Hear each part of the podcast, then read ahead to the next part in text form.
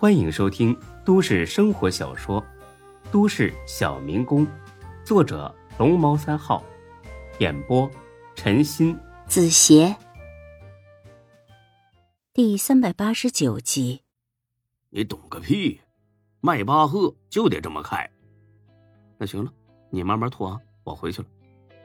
哎，你啥时候搬家呀？到时候我找几个小弟过来帮你。明天呗。哎，明天不行，明天我约美女看电影了。那后天？后天也不行，后天约美女泡温泉。算了，你忙去吧，你东西也不多，我俩慢慢搬吧。哎，这可不是我不帮啊，回头你可别骂我。操，路上慢点。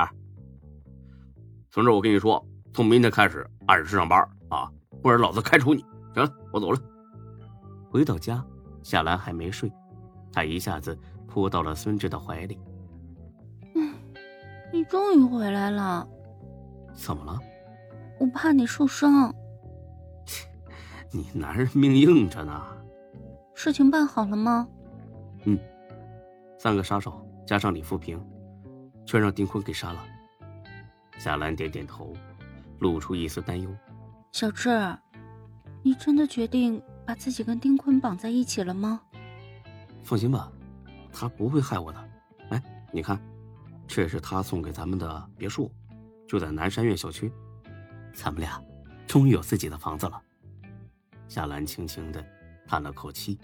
哎，你每次提到丁坤，我就会想起古代打天下的那些人，他就是这种人，到处笼络人心，想要闯出一片更广阔的天地。但是这种人成功的多，失败的少，我很担心。你别怕，事在人为，我相信他会成功的。嗯，只要你愿意，我什么都支持你。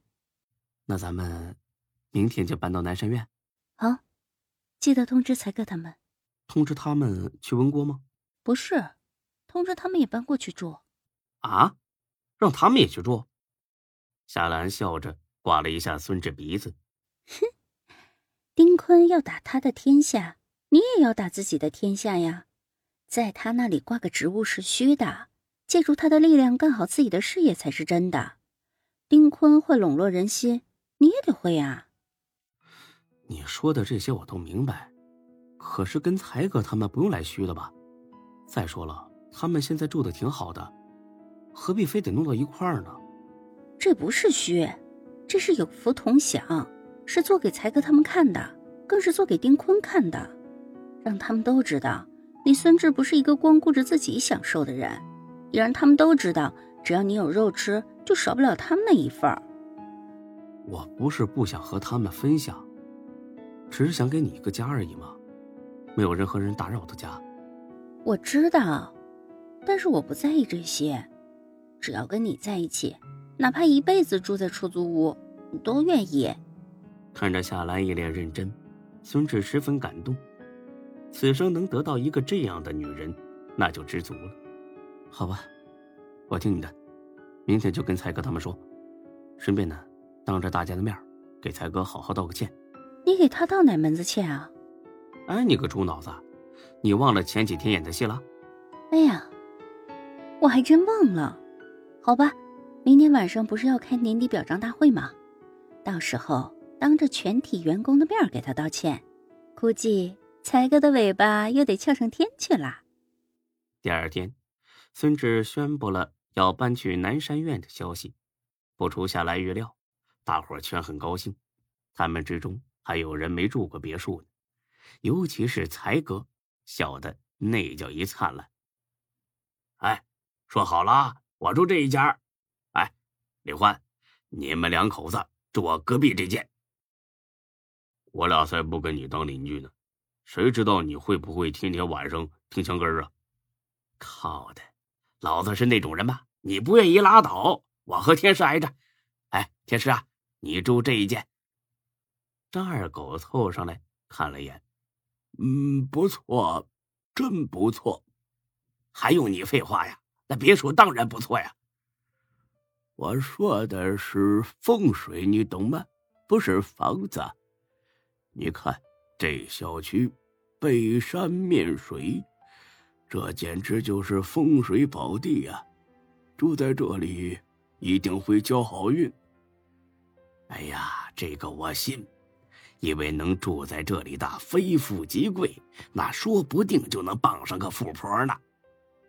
老刘啊，我跟你说过多少回了，你不能找比自己岁数大的，否则呀，会婚姻不顺。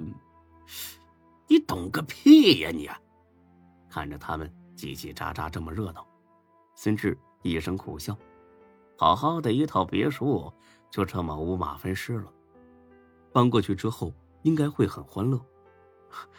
才哥，你原先租的房子怎么办呢？哎呀，你放心吧，正好可以腾出来当员工宿舍。那交给你去办了啊，我办事你放心。那行，那我先过去了，你们也收拾一下，之后今天安顿下来。你等一下，我还有点事儿。哎呀，长话短说。哎呀，那那那边那边，咱俩去那边说去。才哥把孙志拖到了楼梯拐角处。到底什么事儿啊？这么神秘兮兮的。李富平真的死了？真的呀，丁坤亲手杀的。那咱们的房租怎么办呢？以后交给谁呀？孙志愣了一下。对呀，他四个店面里有两个是李富平的房产。